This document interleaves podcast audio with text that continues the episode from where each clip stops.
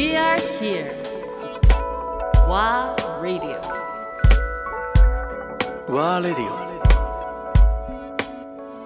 成沢義弘アンドレア・ポンピリオン。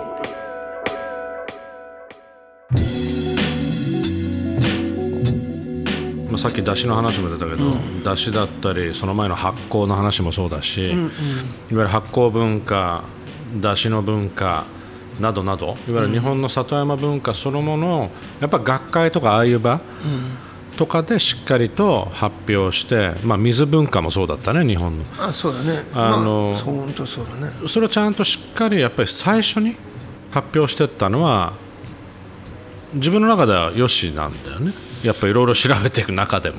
まあそうでそれをちゃんと海外のシェフも拾ってるじゃない。そう共有してるって言っただよまさにからちょうどタイミングがね今言ったようにあの世界中がくまなくそのまあこれはワールド50のこおかげでもあるかもしれないけど、世界中の食文化が注目されるようになった。だからそれまでって中国料理日本料理イタリア料理フランス料理以上みたいな感じだったのが、いやメキシコ料理ってすごいよね、ペルーの文化すごいねとか、ねえーいやブラジル最高だよとか、どんどんそうなっていってでもうタイだってそうだし、ベトナム料理だってすごいし、なんかその全ての人たち全ての国に文化があって、えー生活からその出てきた、えー歴史長い時間をかけて、えー完成完成というかまあ現在進行形なんだろうけど、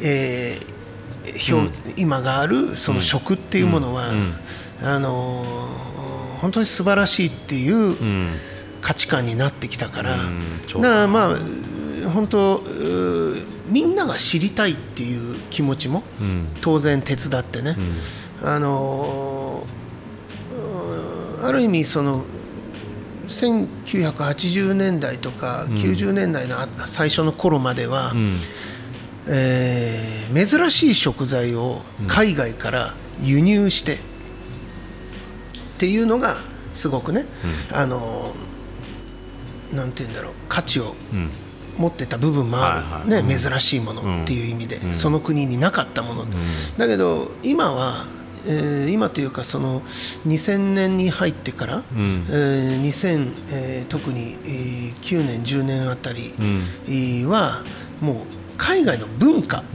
を、えーに興味を持つ、ね変わってったねそこは。だからやっぱり一番大事なことで人それぞれだよと、みんな違って当たり前で。そでそこにく住む人ももちろん移住してきた人もいるかもしれないし、いろんな人にそれぞれ文化がある、生活がある、でそれがすごく魅力的なんだっていう、あのー結構深いところを掘っていくように、ね、だからこれもやっぱり情報が簡単に、えーなんて言うんだろうこ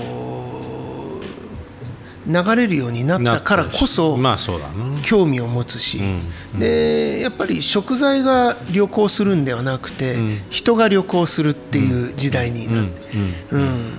ね、タイの奥地に行ってみてそこには米の文化があってじゃあその米どうやって食べてるんだろうっていうのを自分の足を使ってその場に行きたいっていう。うん、そういう流れになっていってそこで一番重要なのはみんながそういうその現地に足を運ぶようになったり、大都市じゃだけじゃなくて、あらゆるその村とか小さな場所に行くことによって地球上の環境の悪化をみんな知るようになってそうね体感しちゃうんだよね。そう。だからほ北欧に行って、えー本当に北極圏に近いところに行けば、もう毎年のように氷が溶けてきてるとか、うん。例えばフィンランドとかああいうところで行けば、本当だったら冬になったら、えーこの港は氷で、ね、凍って覆い尽くされるんだよ、だったんだよ、でももうこの数年一切凍らないんだよとかね、いろんなそういったその現地に行かないとわからないような情報、あと肌で感じる危機感っていうのもあって、どんどんどんどん世界では、あの環境というものがメインテーマになっていった。でまあその中でやっぱり例えばブラジルのサンパウロで環境というテーマで発表させてもらったり、うんだんだんだんだん料理を作るというよりは、うん。その料理を通してそういったその、えーどうやったらその自然と人がうん。共存していけるか、うん。っていうようなテーマで話をしたり、サンパウロで何発表したんだっけ？えー、と一番最初の頃、ん。だから今ここにこのビーズバーに飾られている写真を撮ってくれたセルジオ・コインブラさんと出会ったのが、えーこれがね2000うん何年だろうね2011年とか12年とか。そのぐらい前にもううん、に出会ってんだ。えーうん、出会って。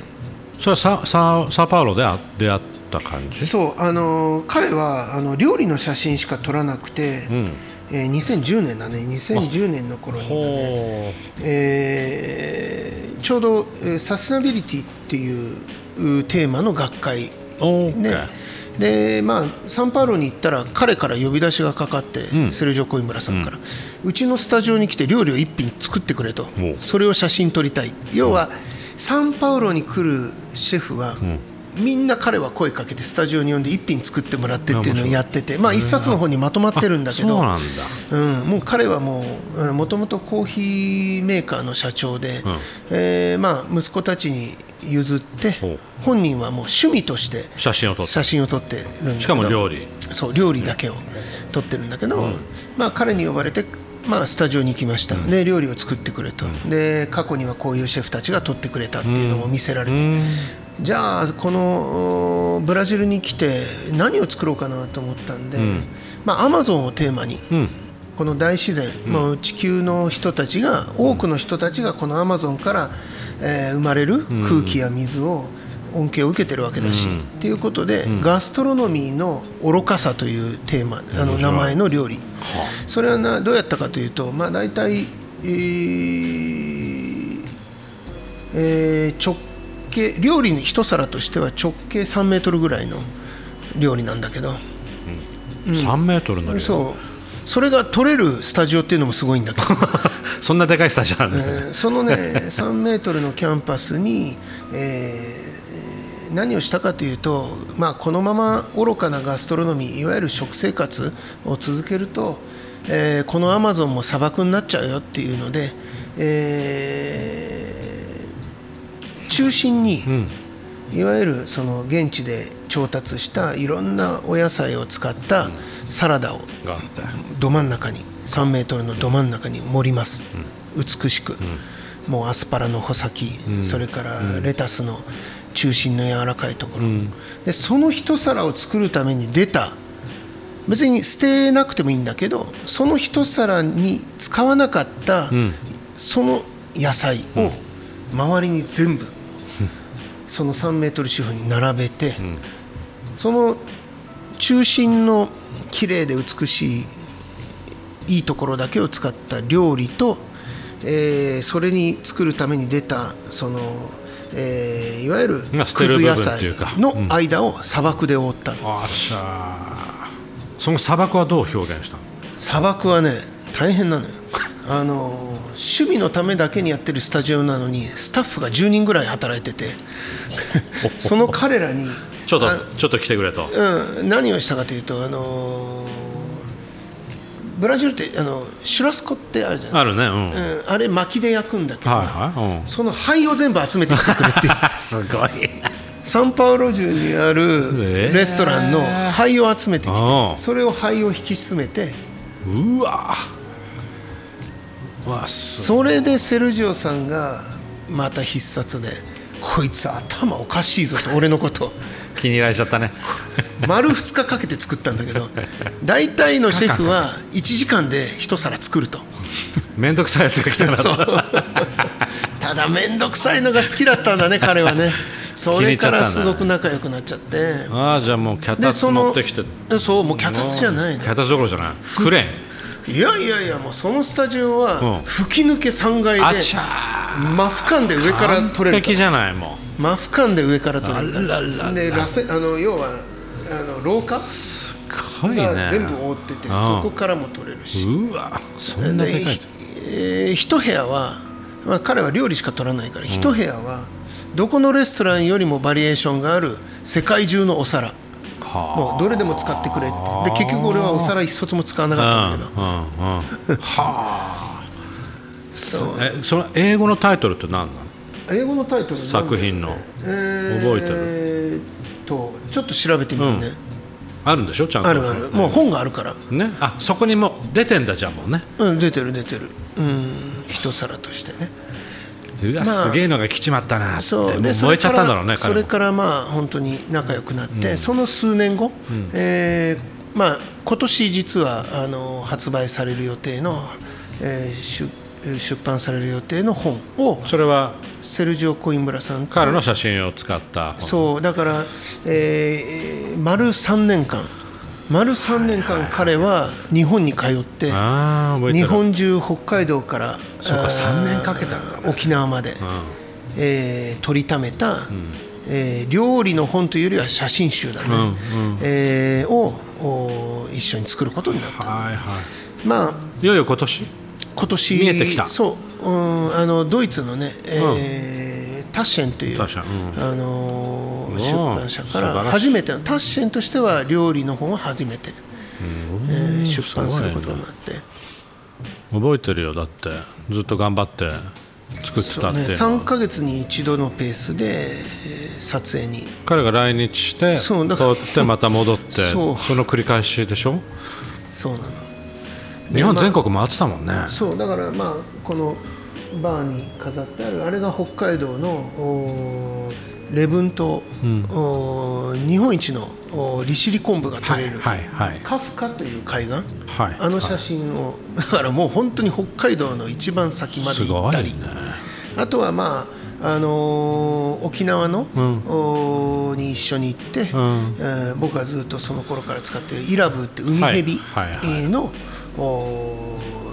まあ、いわゆる収穫、うん。はいなかなかだけど撮らせてくんないよねそうそうのそうなの。それはねもちょっと神々う、のうん。まあ、あの沖縄の人にとってはその海蛇は神としてあれして、で、えー通常はノロって言われる、まあ、80歳ぐらいのおばあちゃん、はいはい。おばあはね向こうでいうし選ばれたノロしか取っちゃいけなおいしかも素手で、素手で撮るのがうん、コブラよりもお猛毒を持っててす噛まれたらもうすぐに数分以内に病院に行かないと命を落とすっていうものをやっぱり神なので道具を使わずに手で取る。